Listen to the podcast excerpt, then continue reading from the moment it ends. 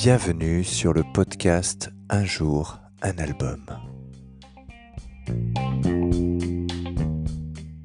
Alors aujourd'hui on va parler euh, de l'album euh, Rage Against the Machine, donc le premier album du, de l'immense groupe américain Rage Against the Machine.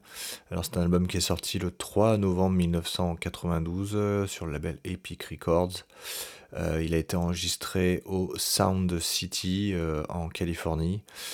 D'ailleurs, il y a un super documentaire sur ces studios, les studios Sound City, un documentaire réalisé par Dave Grohl que je vous recommande de visionner parce que c'est vraiment hyper intéressant et ça montre un petit peu toute cette scène de l'époque, euh, rock, rock alternative, euh, grunge, euh, metal un peu aussi, voilà, avec la façon dont, ces groupes enregistraient leurs albums, généralement plutôt avec des,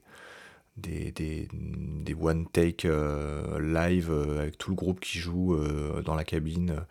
c'est assez, intéressant.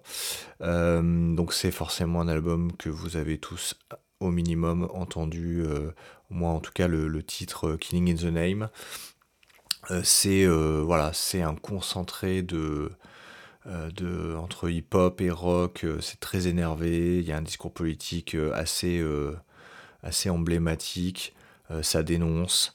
voilà, c'est il y a un, super jeu de guitare de Tom Morello qui, qui joue un petit peu avec, avec pas mal d'effets pour pour sonner un peu différemment des groupes de, euh, de de l'époque ou de hard de l'époque et euh, c'est intéressant parce qu'il essaie d'aller chercher des sonorités un peu hip-hop avec sa gratte et franchement c'est super cool.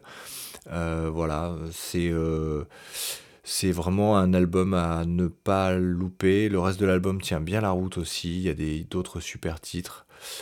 comme le titre Freedom, comme Wake Up, voilà. Enfin, je vous recommande d'aller vraiment jeter une oreille sur euh, sur l'album, en tout cas si vous ne le connaissez pas et que vous êtes euh, arrêté à Killing, in the Name et euh, Bomb Track, qui sont généralement les deux morceaux les plus connus de l'album. c'est un chef-d'œuvre, ça a marqué l'histoire du rock et je vous le recommande. Bonne écoute!